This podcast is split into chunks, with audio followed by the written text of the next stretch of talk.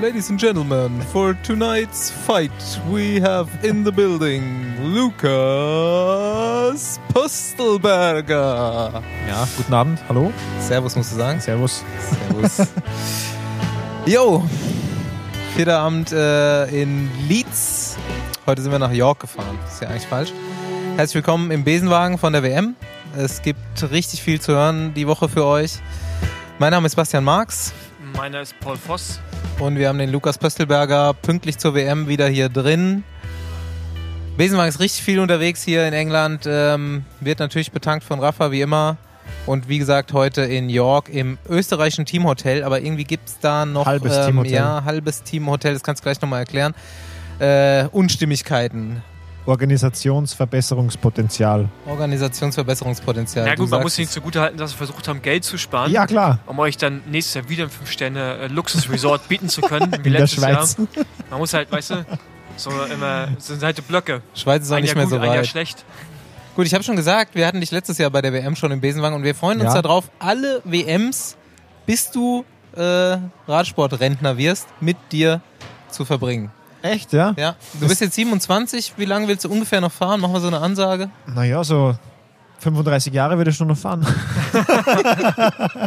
Na, kleiner Scherz. Keine Ahnung, wie lange es möglich ist, solange es Spaß macht, aber Also ich habe mich gefreut beim Herfahren, das ist nämlich irgendwie so Treffen mit Freunden, auch wenn wir uns nur einmal im Jahr sehen. Ja. Und heute ist das zweite Mal, aber wir sitzen im Holiday Inn. Äh, erklär doch mal da die Situation. Ihr habt äh, ursprünglich äh, ein anderes Hotel gehabt. das Reisebüro, das uns immer die Hotels bucht, hat Besitzer gewechselt und der Typ wusste einfach nicht, dass wir Radfahrer sind und hat sich beschwert, dass so schwer zu finden ist die Hotels in, in, in Yorkshire und in der Umgebung, weil da ist die Rad-WM und, und ja. Und dann hat er gewartet und gewartet und gewartet und Was, irgendwann. was wollt ihr auch dahin, wenn Rad-WM Ja, ist? klar, ja? Also, ich- ich- come on, da kann man sich ja mal eine bessere Zeit Ja, ja, aussuchen. ich auch gefragt, ja. Einmal alles belegt ist, wollt ihr dahin? ja, ja. Und ob wir nicht auswärts wo schlafen können oder weiter weg? Nee. weil- Airbnb, keine Ahnung, kennt ihr nicht jemanden? Vielleicht Ja, auf der ja. Couch? Also wir haben dann äh, ein smarter Physio, Spisi, hat dann immer Airbnb und Booking.com gecheckt und hat da So sind die Physios. Spießi hat das gut. ja, Spisi Ah, hat das sehr gemacht, schön. ja. Und hat da echt äh, eigentlich eine coole Hochzeitslocation gecheckt. Ist so eine kleine Farm am, am Ortsrand von York und ausgestattet mit 23 Schlafplätzen. Aber die Hälfte davon sind französische Doppelbetten. Und da muss man sich schon echt gut kennen, um da zu zweit drinnen zu schlafen. 1,10 Meter Breite ungefähr. Circa, ja. Und somit äh, war da die Platzproblematik sehr schnell geklärt und die Elitefahrer, die dann für die letzten drei Tage kommen, wurden ausquartiert. Und ja, heute Übersiedlungstag ins, ins, Team, ins halbe Teamhotel. Wir ähm, können dich ja vielleicht nochmal vorstellen, aber jeder, der das jetzt hier hört, sollte auf jeden Fall nochmal die Folge von letztem Jahr Innsbruck, der letzte Gin vor der Hölle, hören. Heute gibt es auf jeden Fall kein Gin, nur Bier, denn Ein Gin, ein ist auf jeden Fall mehr motiviert auf den Sieg als letztes Jahr, aber dazu kommen wir noch. Ähm, Lukas hat quasi seine Karriere mit Paul begonnen. Haben wir gerade schon drüber geredet. Ja gut, das ist jetzt die Definitionsfrage. Ne? Ich meine, du warst, glaube ich, schon mal österreichischer Meister, bevor du zu Bora gekommen bist. Also Ja. würde ich sagen, hast du eine Karriere vielleicht schon ein bisschen vorher begonnen. Aber ich, richtiger Profi wurdest du bei Bora, Genau, richtiger Profi waren. bei Ja. Bora. das Aber- war noch Bora Argon 18 und ist Genau, vier, genau. fünf Jahre her. 2016 war meine erste Saison. Genau. Sein erstes, mein letztes. Stab für Stab übergeben. Ja. Ist ein hartes Business, ne? Ist echt Haben hart, wir heute ja. beim Fahrradfahren auch schon drüber Ein geredet. bisschen wie Menschenhandel, aber Paul hat, sich heute schon als Konkursmasse bezeichnet. ja, also man kann es so oder so sehen, aber es ist zwischen Menschenhandel, Konkursmasse, ja, je nachdem. Ich meine jetzt nächstes Jahr mit Katusha Alpecin und dann wahrscheinlich ähm, Die werden gut Israel gehandelt. Recycling Academy, da ist auch Konkursmasse und äh, Is- entweder gehörst du dazu oder eben halt nicht. Ich habe verstanden, Israel Recycling Academy. Aber es kommt ja Vielleicht, gut. vielleicht habe ich es auch gesagt. Unterbewusst. Eieiei. Ich habe gestern Nils Pollitt getroffen. Ha, haben wir gesehen, haben wir Ja, gesehen. Ja. Nils hat auch Fun hier, oder? Nils hat echt Fun, ja. Wir hatten gestern ein gutes Training. Marc und ich, wir sind die ganze große Runde von Leeds weggefahren und Nils ist nach, Ihr seid die ganze Runde gefahren. wir sind die ganze Runde gefahren. Ja. Was sind das gewesen? 200 Kilometer? Oder? 200 knapp, ja. Und Nils ist eingestiegen mit 140 to go. Da hatten Marc und ich schon fast drei Stunden. Und bis dahin hatte schon 300 Normalized Power. und dann Wo ist Marco, Nils wo Marco mitgefahren. gesteckt hat, oder? Nee, nee, ich habe gesteckt. Ich, hab, ich hatte das Bein des, des Jahres. Pöstelberger, der ist Ja. gut drauf. Ja, ist der ist gut letzte drauf, Woche hat er schon hier, Also, also hast du richtig Form, sagst Ich du. habe schon gut Form, ja. der hat schon Ich hab Ansagen schon gemacht. Form. Aber ich habe mich ein bisschen selbst überschätzt, vor allem Dingen mit zwei Müsli-Regeln, 200 Kilometer, das war vielleicht ein bisschen Ah, Nochmal Low Carb. locker. Wir, wir kommen jetzt ja auch schon zur Besprechung dieser Weltmeisterschaft, der Strecke und so weiter. Ja. Du hast jetzt auch schon ein paar Rennen im Fernsehen geguckt, ne? Ich habe fast alle geguckt, nur die Mädchen U19 habe ich nicht gesehen. Okay, die haben wir heute Morgen auch schon gesehen. Ähm, jo, jetzt war gerade U23-Rennen. Da konnte man ja schon mal so ein ganz kleines bisschen auf das Rennen schließen, was dir da am Sonntag bevorsteht. Aber da würde ich eigentlich fast reinwerfen wollen, wenn ich unterbrechen darf, dass ich finde es schwierig, wirklich aus den Rennen was abzuleiten, dadurch, dass die Kurse unterschiedlich sind. Die Männer, also die U23 ist, glaube ich, heute weniger Höhenmeter gefahren als die Junioren, wenn ich mich recht entsinne. Ja, ja. Und euer Rennen ist ja nochmal noch mal komplett Richtig anders. Ihr fahrt eine ganz andere Strecke, Ja. bis auf der Rundkurs. Ihr habt, glaube ich, drei Berge, drei schwere auf dem Drei Weg. schwere, ja. Vier so kleiner zum Anfangen und dann ja, drei genau. Und die, äh, die U23 hatte nur einen, glaube ich, ne? So einen, Einen längeren, ne? Ja, genau. Auf dem war aber schon richtig Rambazamba. Das Aber da Ja. war auch ein richtig steiler, da wurde auch schon gut Ja. gesiebt. Also ich finde, das ist echt schwierig im Vergleich zu den letzten Jahren so zu vergleichen, die Rennen, ne? weil Ja. die halt alle unterschiedliche Anfangskurse haben, da irgendwas rauszulesen. Wir können das U23-Rennen ja mal kurz ein bisschen auseinandernehmen. Ähm, Im Endeffekt gab es jetzt gerade vor ein paar Minuten die Entscheidung, dass der ähm, Sieger Nils Ekhorn, ne? Eko? Eckhoff, Ja. Eckhoff disqualifiziert wurde. Und wir hatten eben auf der Herfahrt schon die Diskussion, die, die Straßen hier in Yorkshire sind ja auf jeden Fall was für sich. Das muss man erlebt haben, kann man sich eigentlich nicht wirklich vorstellen. Ähm, sehr, sehr eng, sehr verwunden, verschlungen, hoch, runter die ganze Zeit. Und es ist wirklich super schwierig für den Autokonvoi auch dahinter zu fahren. Also natürlich einerseits vorne für die Rennfahrer, die schon richtig viel leisten müssen, um überhaupt da äh, im Feld zu fahren. Und andererseits eben für diese wirklich vielen Autos dahinter. Das sieht man hier auch bei der WM zum, vielleicht zum ersten Mal, haben wir jetzt die Meinung gehört, so richtig, wie viele Autos da eigentlich hinten dran sind. Und auf diesen Straßen, wenn das so verwinkelt wird, wird dieser Corso so lange, dass es halt richtig schwierig dann wird, auch wieder reinzufahren. Und da muss es dann heute wohl gescheitert sein. Ja. also was hier sicherlich Problematik ist, dass erstmal die äh, Radfahrer sind, ähm, oh, nicht die Radfahrer, die Autofahrer, die sportlichen Leute sind gezwungen, auf der linken Straßenseite zu fahren. Man ist es gewohnt, bei den normalen europäischen Rennen auf der rechten Seite Rechten zu fahren. Also Seite. eigentlich 90 Prozent des Jahres, 95 Prozent des Jahres. Und äh, dazu hat man dann auch ein, rechts, ein rechtsgelenktes Fahrzeug, was normalerweise auch linksgelenkt ist für die europäischen äh, Teams oder Nationen. Und das sind so viele Faktoren, die einfach da hinzukommen, dass es hinten chaotisch ist. dazu. Einige sportliche Leiter, Trainer, die sonst nie in so Die sonst nie in den Autos sitzen. Ja, genau, oder bei nur so großen. Rennen dabei sind. Genau, ja.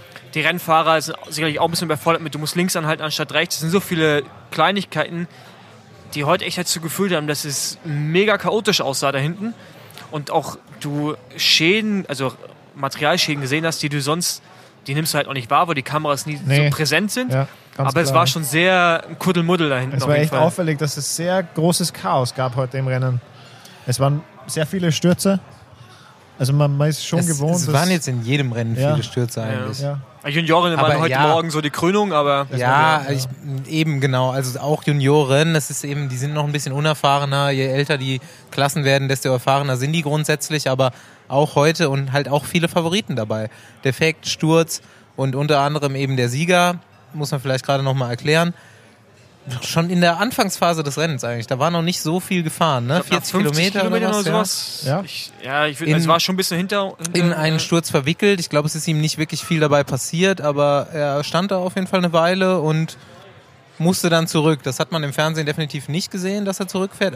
Ich glaube, irgendwie Also ein paar Minuten später war noch eine Einstellung. Ja, Ne? genau, man hat es gesehen, wie er an der Flasche hängt und sicherlich auch hinterm Auto gefahren ist, aber nichts, was sonst nicht normalerweise auch passiert. Und Was es nicht gibt üblich wäre. eben genau, eigentlich das, natürlich darf man das grundsätzlich nicht, aber es gibt das ungeschriebene Gesetz, wenn du einen defekten Sturz hattest, darfst du hinterm Teamfahrzeug wieder in den Konvoi Du reinfahren. Du darfst nicht. Ja, Es du wird- es darfst wird nicht, aber es toleriert. wird Es wird geduldet. toleriert, ja. Ja. Nicht, wenn du aus Schwäche abfällst, aber wenn du eben ein Problem hattest, wofür du selbst nichts kannst.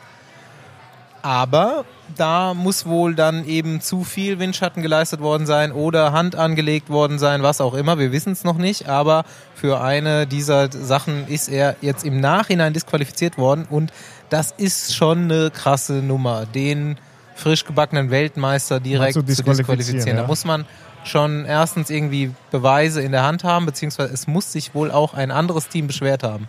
Ja, also die Verfahrensweise muss eigentlich wirklich so sein, dass es muss ein, ein externes Videomaterial geben, sonst hätten sie im Rennen schon eigentlich rausnehmen Ja. müssen, weil sie haben heute, glaube ich, eine Amerikanerin. Ich weiß, ich bin nicht hundertprozentig sicher, ich glaube, eine Amerikanerin heute Morgen schon disqualifiziert im Juniorenrennen aufgrund äh, wegen dem gleichen Vorfall. Und er, ja, er wurde noch zum Sieger gekürt und es hat ja ein paar Minuten gedauert, 10, 20 Minuten oder noch länger, eine halbe Stunde. Und dann war, wurde erst bekannt gegeben, dass er disqualifiziert ist. Und äh, von daher, denke ich mal, hat eine Nation Einspruch eingelegt und hat gleichzeitig noch einen Videobeweis. Ja. Das Problem ist ja einfach, sein. dass dieses hinterm Autofahren verboten ist. Und ich bin vor sechs Jahren, oder sogar länger, sieben Jahren, glaube ich, oder sogar schon, äh, Tour of Utah gefahren. Da war es das erste Jahr, wo sie diese Regel eingeführt haben. Und da haben sie es so hart durchgezogen, haben quasi jede Sekunde, die du hinterm Auto gefahren bist, selbst nach dem Pinkeln, haben sie dir als Zeitstrafe gegeben. So, und äh, ich bin jetzt vor zwei Wochen Rumänien-Rundfahrt gefahren. Da hat der Kommissar bei jedem, wirklich bei jedem angehalten, der zum Pinkeln angehalten hat und hat geschaut, dass der nicht hinter dem Teamwagen wieder zurückfährt. Natürlich können andere Teams nur helfen, was die meisten Teammanager auch tun in einer normalen Rennsituation, wo man sich einfach gegenseitig hilft. Aber prinzipiell ist es halt verboten. Das Problem jetzt hierbei ist, dass die Regeln sonst immer nie durchgezogen werden und du ziehst es jetzt hier auf einmal knallhart durch und das ganze Jahr über nicht und die Fahrer sind nicht sensibilisiert genug und die sportlichen Leiter auch nicht und dessen, das ist eigentlich eher das Problem und nicht das Anwenden der Regel, sondern wann es angewandt wird Und wann wie nicht, konsequent auf einmal. Ja. Es ist fast vergleichbar mit am am Radweg fahren in Belgien. ja, genau. Ja. Entweder du ziehst es durch, ein Rennen nehmen sie welche raus, das nächste ja, Rennen, Das nächste Rennen nicht. heute der Russe, der, der was zweimal am Feld vorbeigefahren ist, von ganz letzter Ja. Position bis zur ersten. auf dem Radweg, den Ja, müssen eigentlich auch auf- rausnehmen. Am ja. Gehsteig und wurde sogar im Fernsehen gezeigt, in der Zeitlupe. Ich weiß nicht, was dann passiert ist im Endeffekt, aber es sind so typische Situationen, wo man sagt, ja, äh, eigentlich, ciao. Die UCI hat leider zu viele Regeln, die vage sind, die Interpretationssachen sind. Es gibt ja auch keine Zeit, wenn du sagen würdest, alles ab 10 oder 15 Sekunden hinterm Auto ist Disqualifikation, aber gibt es nicht. Mhm. So, deswegen äh, ist schwierig und die UCI macht sich da sehr schwer und jetzt gerade auf jeden Fall auch wieder lächerlich. Ja. Schon, ja, Gut, abgesehen davon ähm, war das ein richtig geiles Rennen. Ja, also man hat alles gesehen. Es war alles Ähm, dabei. Wetter, es war Windkantensituationen, wo das Feld auseinandergefahren wurde. Es waren kleine steile Hügel, wo Attacken gingen, wo die Gruppe verkleinert wurde. Am Schluss hatten wir zwei kleine Gruppen. Die zweite fährt noch auf, weil die erste taktiert. Und Favoriten waren vorne drin. Es war alles drin, was ein Radrennen spannend macht. Und wir haben es wirklich von Anfang bis zum Ende geguckt. Super geil. Ja. Ähm, Thomas äh, Pitcock bekommt jetzt doch noch seine, Seine Heimmedaille, Medaille, ja. wenigstens. Ähm, das war Pauls Favorit. Und ähm, der Italiener ist unfassbar stark bzw. geil gefahren, weil der einfach wie ein Schatten immer am Ende der Gruppe war und sich nicht äh, gezeigt hat, super gute Frequenz gefahren ist und ich dachte eigentlich, der gewinnt. Ja, äh, so von seinem, Tipp, ja. von seinem Verhalten hat er jetzt auch. Aber richtig geiles Rennen. Und ähm, gut, nochmal zu den zwei U19-Rennen zu kommen. Wir hatten gestern noch die Abschlussfeier der männlichen U19 bei uns äh, im Apartment. Yeah. Da hat sich leider Michael Hessmann richtig gut zerlegt in einer entscheidenden Situation. Wir bekommen gerade das Video eingespielt. Nee, das ist glaube ich nicht das Video, aber es gibt jetzt mehrere Eins, Videos mittlerweile. ja. Und wenn ich das natürlich so sehe, das ist schon hart, weil man sieht, dass der, in dem Fall das äh, Teamauto der Holländer hat den äh, Eckhoff hinten dran An den Konvoi gebracht. an der Stoßstange wieder, und man sieht, wie er ihn zum Konvoi zurückfährt. Und das ist natürlich schon. Ja, man sieht, er schließt. Wir haben heute gehört über die, die Kommentatoren, die das Rennen live kommentiert haben im englischen Fernsehen, haben auch gesagt, sie haben auf dem, auf dem Radio Tour, also Radio Tour ist da, wo man die Informationen von der Jury bekommt und allem drum und dran und vom, äh, vom Sprecher, dass sie ständig gebeten haben, den Konvoi zu schließen. Und in dem Fall siehst du, den Konvoi wird nicht geschlossen, sondern es geht darum, den Rennfahrer wieder zurückzubringen. Das ist schon grenzwertig. Ähm, Ja, aber ich würde sagen, nach Sturz oder Defekt ist immer noch tolerierbar. Ja gut, aber dann muss das Argument bringen, dass äh, Stürze und Defekte zum Radrennen mit dazugehören, genauso wie Ja. Abfahrten und alles. Ja. Und die Rennentscheidend sind. Du musst dich, du kannst ja Leute, die den ganzen Tag vorne fahren, in einer guten Position nicht bestrafen, Das dass sie richtig, vorne ja. fahren und nicht So stürzen. gesehen ist richtig, ja. Also es sind so viel. Ich, ich bin da bei dir, ja, aber es ist halt, wie machst du den Sport irgendwie gerechter und vor allem für den Zuschauer verständlicher und klarere Regeln so und wenn man das jetzt so sieht, kann man sicherlich ein bisschen nachvollziehen, mehr nachvollziehen. Aber ja, wo zieht man die Linie? Man muss irgendwo eigentlich klare Regeln definieren. Ja. Aber das können wir vielleicht später nochmal besprechen. Ja. Sonst das U23-Rennen war mega geil, ja, wie du schon sagst. Also, so war, viel war Action. Spannung pur. Ich konnte Ja. nicht mal schlafen bei der Massage. Wahnsinn. Ähm, gut, U19 weiblich. Deutschland immer vorne vertreten. Die- Eigentlich die wirklich haben, äh, kontrolliert und äh, die, ich glaube, Lucy Meyerhofer, die hätte auch wirklich einen guten Platz gemacht. Ist dann nochmal kurz vorm Ziel gestürzt, leider Gottes. Aber schon, schon gut vertreten, Deutschland auf jeden Fall. Also Paul Leon hat halt auf jeden Fall heute den Preis für die meisten Fernsehminuten gewonnen. Ähm, liegt sicherlich auch an dem äh, Helm, der leicht zu erkennen ist, vom sehr weit weg. Aber gefühlt war sie immer vorne. Und aber ja, die sind ein starkes Rennen gefahren und ich glaube, dass man auch über den Erwartungen gefahren ist. Also ähm, wenn der Sturz nicht passiert wäre, fünfte, vierte, fünfte wäre, glaube ich, ja, davon hätten sie nicht träumen können. Ja. Ich glaube, so Top 10 war so ein, ja, schon Ziel, aber halt sicherlich auch ein Stück weit ein bisschen weg und das wäre jetzt schon krass gewesen auf jeden Fall. Dafür sind die Junioren ein bisschen unter den Erwartungen geblieben. Da hat man ja den Nations Cup eigentlich wirklich dominiert. Hat da auch nochmal eine Siegerehrung bekommen hier im Rahmen der äh, Weltmeisterschaft. Aber bei der WM hat es jetzt nicht für einen der vorderen Plätze gereicht. Da haben halt auch ein paar Sachen mit reingespielt. Aber Vor allen Die- Dingen, man hat gesehen, dass keine Taktik vorhanden war. die Das war- Abschlussfeier war, trotzdem gut. Die, die, da war eine Taktik da und die wurde auch knallhart durchgezogen. Vollgas war die Taktik bei der Abschlussfeier, denke ich. Ja. Ja, nee, nee, der, die war sogar noch detaillierter, die in dem Fall. Ja. Und sie haben sich, glaube ich, mehr Gedanken gemacht als um, um die Renntaktik. Man muss Prioritäten setzen. ja, ne? ganz Als klar. 18-Jähriger oder 17-Jähriger. Was zählt wirklich im Leben? Lukas, deine U19-Zeit, daran musste ich nämlich dann denken, als wir Wahnsinn, da ja. gestern beigewohnt haben. Ähm, kannst dich da noch dran erinnern? Wie, wie lief das ab? Was hast du, letzter Punkt dann, aber da erst am Schluss zu, was hast du für Tipps hier an unseren Praktikanten auch? Ja? Ja. Erstmal so, was hast du für Erinnerungen aus der U19-Zeit Also ich war, ich, ich war ein talentierter Rennfahrer, aber ich war wahnsinnig blöd. Also echt. Ja, dann ge- genauso wie unsere Deutschen momentan. Ja, also ne? war richtig blöd. In der Spitzengruppe immer voll durchgefahren, alles versucht, alles genommen und immer, ich dachte immer, ich komme heute alleine. Ich, zer ich zerstöre alles. Und es hat halt nie funktioniert. Aber hat mir einen guten Motor beschert. Also ich bin jetzt eigentlich ganz zufrieden. Aber U19-Zeit, Zeitfahren war echt, war echt cool. Da wusste ich auch, ja, da fahre ich gegen mich selber, gegen den Schmerz. Und ich kann mich an eine Europameisterschaft Junioren in Ofida erinnern. Äh, ich weiß nicht mehr, ich glaube, ich weiß nicht mehr, ich, ich weiß, Bob Jungels gewinnt das, das Einzelzeitfahren, aber wer das Straßenrennen gewinnt, weiß ich nicht. Aber da Nicht war du. so, nee, nicht ich, nee. Aber da hatte ich blöderweise technische Probleme. Äh, da hatte ich meine Kette von der, also zwischen die zwei Zahngrenze geschalten und ja, war ein bisschen blöd im Finale. Aber äh, ich konnte mich erinnern, das war das erste Rennen, wo ich mir davor Gedanken gemacht habe, wie fahre ich das heute? Was mache ich? Und das ist richtig gut. ja, also, Also- man, ich glaube wahrscheinlich von der Entwicklung her, Und das waren noch nicht so Gedanken wie, ich greife gleich Vollgas an. nee, war eher so, okay, ab der Hälfte des Rennens kann man es mal versuchen, aber ja, es hat sich ganz viel verändert, auch mental und wie man die Herangehensweise. Aber, okay, Entschuldigung, aber wie hast, wann hast du angefangen zu lernen, taktisch zu fahren? Also taktisch zu. Weil Junioren ist ja, ich meine, gestern ein ganz gutes Beispiel, die, die Italiener und vor allem die Amerikaner, die hatten ja, Ja. wirklich einen, einen Plan hatten und haben den Plan, Knall ja. durchgezogen. War natürlich auch stark, aber ich glaube, andere Nationen Ja, sind. Ja. Und ähm, das war halt krass, das finde ich schon eine, auch eine krasse Entwicklung. Aber wann hast du dann gelernt? Zweites Jahr U23, wenn ich ganz ehrlich bin. Also, das war, da dachte ich so, hm, könnte vielleicht einen Sinn haben, wenn ich, immer, wenn ich nicht immer nur rumstecke und attackieren gehe und nur auf Anschlag durch die Gegend radiere, sondern mir einfach mal die Kraft einteile und vielleicht mal schaue, was die anderen machen.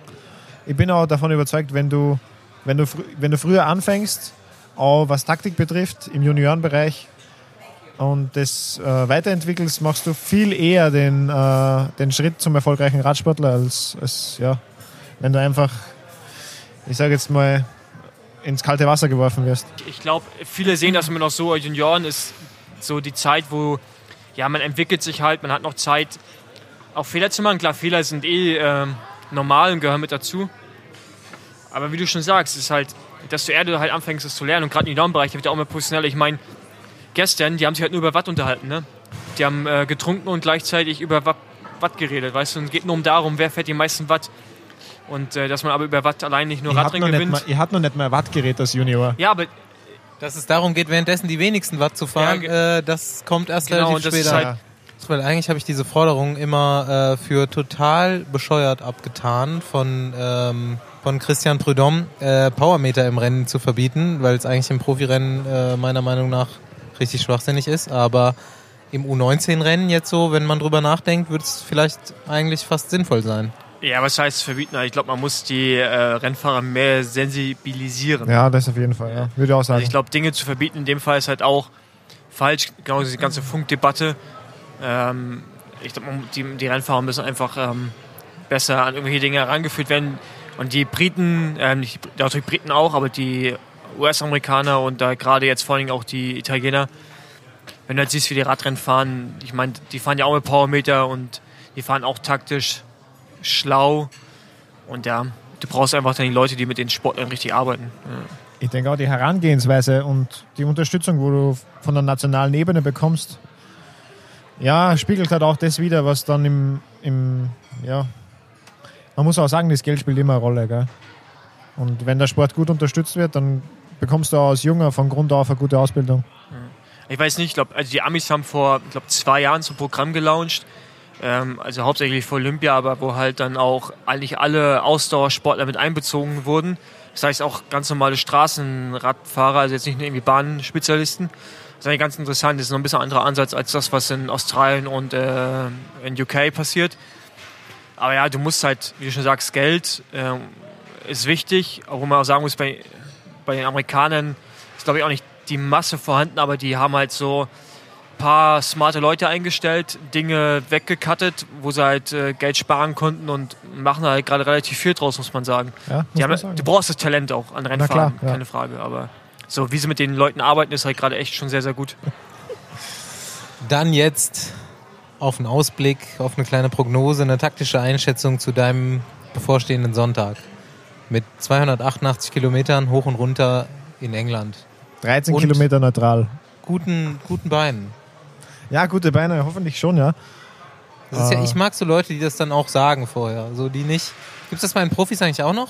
So Tiefstapelei? Ah, mir geht's so schlecht, ich komme sicher nicht den ersten Berg hoch. Ah, ganz schlecht geschlafen, Vorbereitung war nicht gut. Ich glaube, da gibt es ja so zwei Typen. Da gibt es ja welche, die äh, posaunen raus, wenn sie irgendwie ein gutes Bein haben und welche halt, die stapeln immer eher tief. Aber ich glaube, ja, keine Ahnung, ich meine, ich glaube, ich weiß gar nicht, wozu sagen, wozu man sagen, ähm, wo man sagen einordnen sollte, über den spricht irgendwie gerade gar keine so richtig. Und das sind immer die WM, so, die er meistens noch gewinnt. Ja, Und das finde ich auch, der ist schon wieder so. Ich glaube auch nicht, So dass er, ruhig. ich glaube irgendwie auch nicht, dass er gewinnt vom Gefühl her, aber ich glaube, der wird ein richtig, richtig, richtig starkes Rennen fahren. ja, ich denke auch, ja. Aber ich glaube echt, dass es wird so eine WM, wo das Team extrem wichtig Ja. sein wird. Also, Ich denke, bei dieser WM brauchst du echt ein gutes Team und guten Support und einen Plan. Du musst hier einen Ansatz haben, du musst hier einen Plan haben, weil du kannst das Rennen zwar nicht auf den Bergen gewinnen, aber du kannst es ganz leicht verlieren. Du hast eben schon die Spanier erwähnt. Ja. Äh, Denkst du, dass die relativ früh schon Randale machen? Also ich denke, die Spanier haben auch die Mannschaft und die Horsepower dazu, dass die da sagen, okay, wir fahren mal los und schauen, was dann passiert. Und wenn richtige Konstellation ist, ich denke, es sind drei Berge, die man nicht vernachlässigen kann. Und wenn der Wind so steht, wie er gestern war, dann ist immer über die Kuppe entweder Rückenkante von links oder von rechts. Und Ihr fahrt wie viele Kilometer vorher und wie viele Kilometer auf dem Zielkurs? wir fahren knapp 200 vorher und den Rest auf den Runden, also sieben Runden. Ja. Und das ist natürlich auch ein Riesenfaktor. Und ich meine, du kannst halt, dadurch, dass ihr dann ja über 80 Kilometer auf dem Rundkurs fahrt, ja, kannst du einfach auch schon früh die Entscheidung suchen, weil auf dem Rundkurs, der ist ja so verwinkelt zum Teil, du hast einfach so viel auch Ja, Meter, ja, die. Du, die du halt technisch nicht trittst. Ja, dann hast du natürlich wieder die, die kurzen steilen Anstiege. Also man kann halt früh auch schon einfach eine Entscheidung suchen, weil es lässt sich auf dem dem Rundkurs Kurs schwer wieder zu Ja, schließen. genau. Das ist natürlich- Ja, und wenn die, ich sage jetzt einfach mal die Spanier, es ist so eine Mutmaßung, weil die Mannschaft, die die auch hier haben, die sind alle sehr bergfest. Und wenn die beschließen, ja, wir fahren hier jetzt los, dann ist die Straße nur breit genug für 60 maximal. Und dann geht es runter in die Ortschaft, da wird es schmal. Und dann Vielleicht ist oben noch eine Kante. ja, oben, oben noch eine Kante. Und dann sind hier 60 Leute weg, vielleicht von jeder Nation ein, zwei dabei. von den Großen vielleicht mehr. Und dann will ich, mehr, will ich mal sehen, wer das hinten kontrolliert oder wer da Ambitionen hat, das wieder zuzufahren.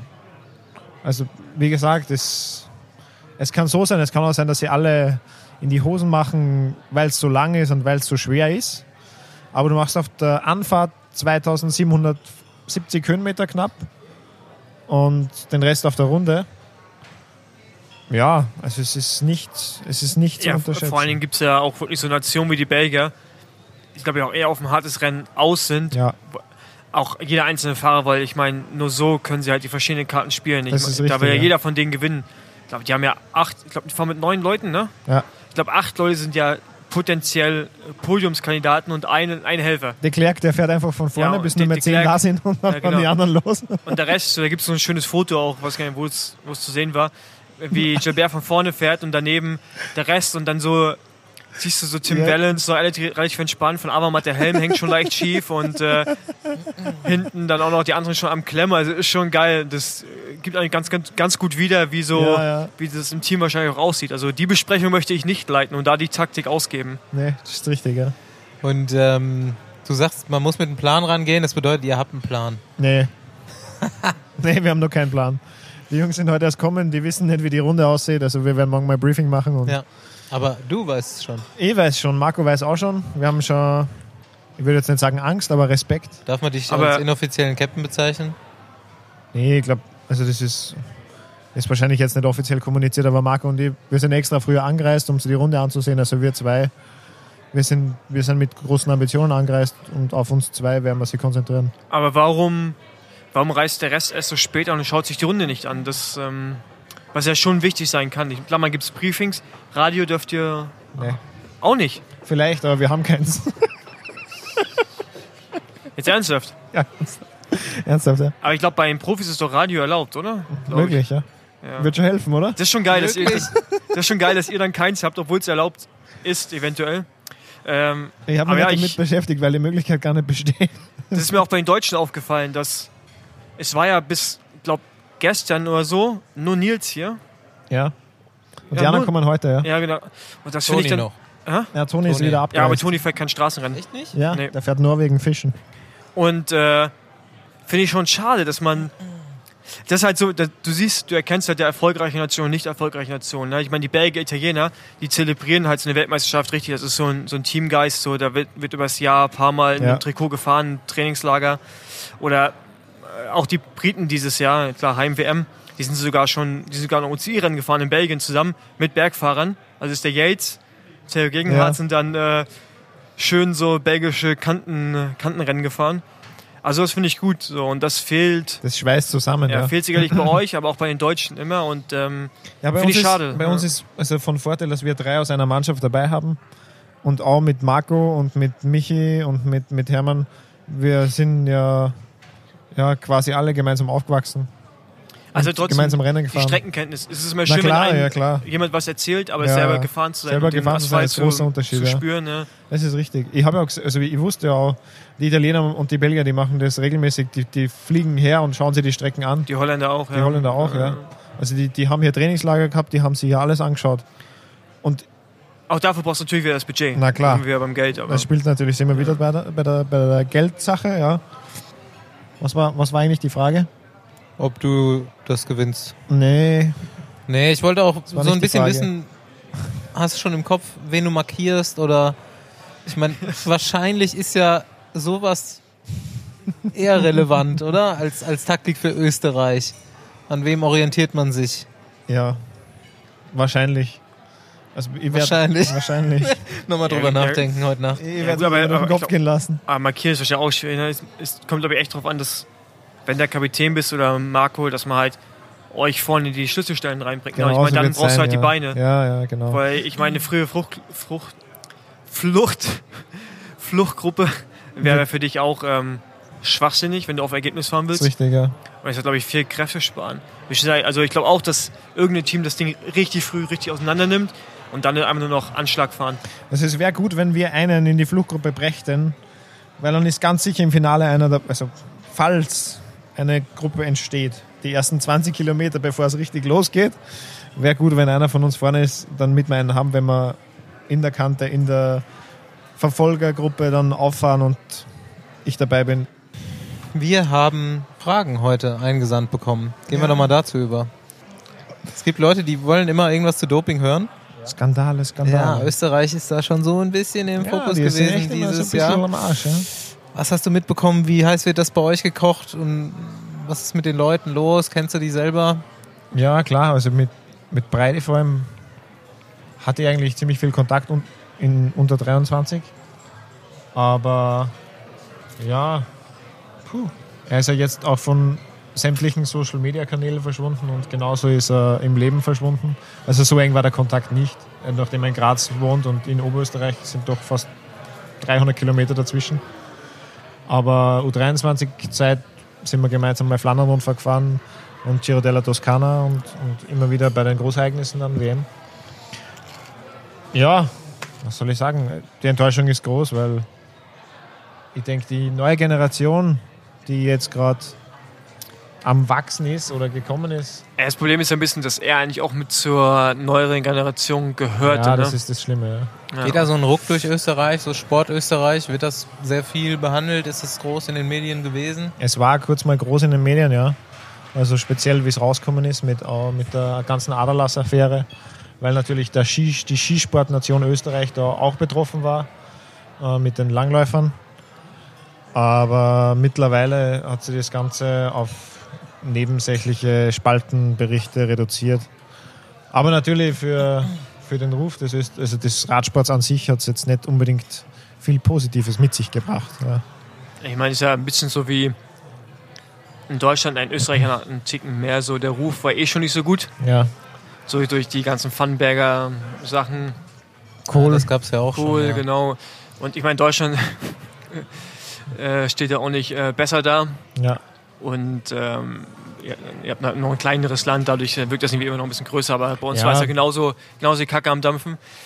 Und das ist schon, schon hart und äh, wir haben es ja schon im Podcast besprochen und mich hat es auch irgendwie getroffen, wenn man die Leute irgendwie persönlich kennt. So bei Dennefil, keine Ahnung, aber so bei Breitler hätte ich jetzt nicht erwartet und jetzt, wie er rauskommt, anscheinend macht er es auch schon, Also hat er es schon länger gemacht. Ja, ja, ganz ehrlich, wenn, wenn einer gesagt hätte, das ist, Ganz ein, ehrlich.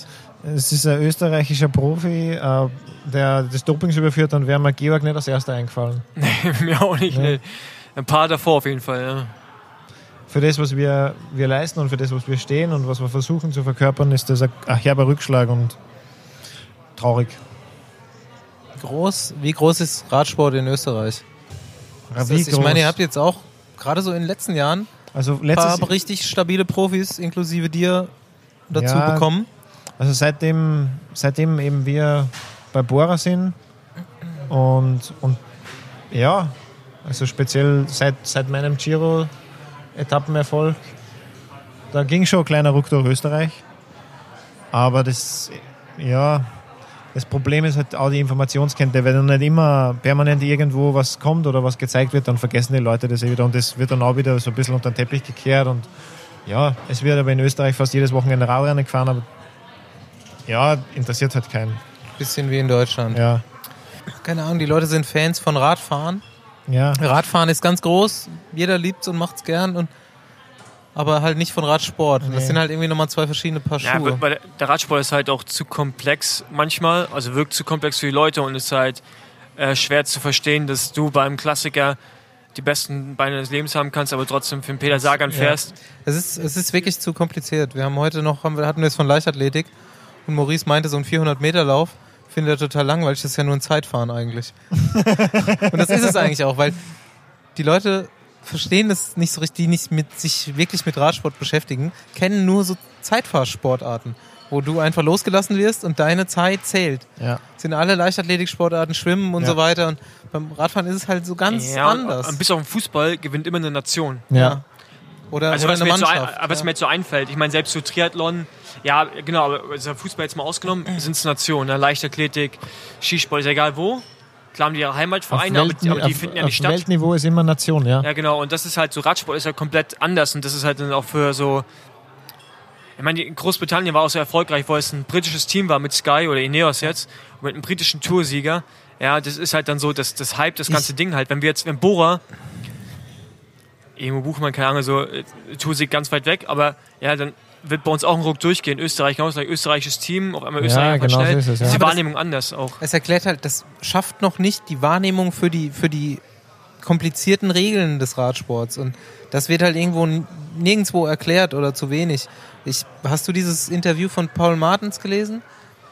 Der hat da mal so für eine deutsche Zeitung so ein Interview gegeben letztens, wo er sagt, so, das ist halt, in Deutschland finden es viele Leute geil, den Radsport, aber eigentlich verstehen sie es halt nicht. Und in, in Belgien, deswegen sind immer mal so Phasen, wo es so ein Hoch gibt, das flacht aber auch wieder ab. Und in Belgien versteht halt jeder vom kleinen Kind bis zur Oma, Was da jetzt was passiert, Radsport ja. ist, weil die das alle machen und leben und Ja. schon in den Familien gemacht wird. Und wenn ich Leuten, da habe ich ja schon oft drauf Bezug genommen, äh, in, in meiner Physiotherapie mit denen mit Radsport in Kontakt komme und die das merken und man unterhält sich darüber, dann erkläre ich das immer erstmal so, weil Leichtathletik versteht jeder. Und dann erkläre ich in so einer Radsportmannschaft, es kommt ja immer so die Frage, warum gewinnt Pascal Ackermann drei Etappen und gewinnt ein Giro nicht? So, das, das Ja. ist schon mal das Erste, was die Leute nicht Ja. verstehen. Und das, was ja. eben, genau, was das äh, Ganze beschreibt. Und dann erkläre ich denen, ähm, Radsport sind viele Sportarten in einer. Du hast einen 100-Meter-Sprinter wie Pascal Ackermann, du hast einen 5000-Meter-Läufer und du hast mehrere Marathonläufer. In so einer dreiwöchigen Rundfahrt fahren alle eigentlich für den Marathonläufer, dass der am Schluss gewinnt. Und dann kommt mal so eine, aber alle müssen dasselbe Rennen machen, alle müssen durchkommen. Also du musst den 100-Meter-Sprinter, und man kann sich ja vorstellen, der ist zu fett, um die Berge hochzulaufen, Da muss, halt muss man irgendwie laufen, ja. durchbringen. Liebe genau. Grüße, Pascal. Und ähm, dann kommt so eine leichte Wahrnehmung und die Leute verstehen erstmal, ah krass, ja, okay. Und äh, ah ja, Karenzzeit, da muss der dann ankommen, dann darf er am nächsten Tag wieder starten. Und äh, es gibt aber auch Etappen für ihn. Und dann, das, ich finde, das ist immer so eine gute Herangehensweise. Und Das sowas müsste in echt gut. Deutschland Das mal, müssen wir merken. ja, sowas müsste in Deutschland, es müsste mal so eine Radsport für Einsteiger Radsport Sendung für geben. Dummies. Ja. Ja. Kannst du äh, multilingual auf jeden Fall rausbringen. ja. Gut, wir kommen jetzt, äh, es, es wird lang, wir kommen jetzt Ja, weiter ja, zu den Fragen, Fragen. Fragen, Jan, und die Fragen, kannst du Fragen. schnell abhaken. Okay. Die erste Frage war, was ist dein BMI? BMI Body Mass Ja, Index. ja, ja. Keine Ahnung. Ich glaube, ja, sowas äh, Aber ich kann sagen, ich sowas hat man nicht im Kopf. Was hast du? 1,82 und knappe 70 Kilo. Ähm, wie findest du den Kurs hier? Der Kurs ist Gefällt er dir oder gefällt scheiße er dir geil eigentlich, ja. Fährst du wieder bis zur Ohnmacht? Immer. Du hast gesagt, das muss jemand gesagt haben, der dich kennt. Keine Ahnung, wer das gefragt hat, aber der war schon mal entweder dabei, wie ich bis zur völligen Bewusstlosigkeit gefahren bin, oder hat es von irgendjemandem gehört. Wie warst du in der Schulzeit? Warst du Musterschüler oder Chaot? Nee, ich war ein richtiger Chaot. Hätte es gut lernen können, aber ich war einfach zu faul. Xbox und Radfahren war wichtiger. Was ist deine Schwelle? Was ist dein 20 Minuten Bestwert? Also momentan Schwelle so knapp 400 Watt und 20 Minuten Best 420, 425, was ich mir jetzt so erinnere. Einmal nochmal Servus sagen. Servus. Wenn du dir ein Monument aussuchen könntest als Sieg, welches würdest du gewinnen wollen? Ja, ist eigentlich eine aber Flandern-Rundfahrt. Das wäre schon richtig geil. Vor Roubaix und vor Sanremo. Ja, weit vor Roubaix und Sanremo. Da wären noch Strade Bianchi eventuell. Strahlbianche vor Sanremo und vor Ja. äh, Roubaix. Okay. Ähm, Yes. Yes. Ah, from the Anti-Doping Agency. Yes. I'll check. Pösti wird gerade zur Dopingkontrolle abgeholt. Da sieht man mal live, was hier so alles gemacht wird im Radsport. Ja, da kommt ähm, die Bedienung rüber und sagt, er muss äh, eventuell Platt oder Blut abgeben. Ja. Das ist spannend. Das ist mal äh, Radsport live. So, weiter geht's. Weiter geht's. Es ist auch nur noch eine übrig von den Fanfragen. Eine neue. Und äh, zwar eine, wo der Deutsche immer nicht gerne drüber redet. Mal gucken, wie es beim Österreicher ist. Du musst sie auch nicht äh, detailliert beantworten, aber es wurde nach deinem Gehalt gefragt. Und was ich eigentlich äh, vielleicht interessanter finde von jemandem, der so drinsteckt, ist mal so einen groben Überblick zu geben.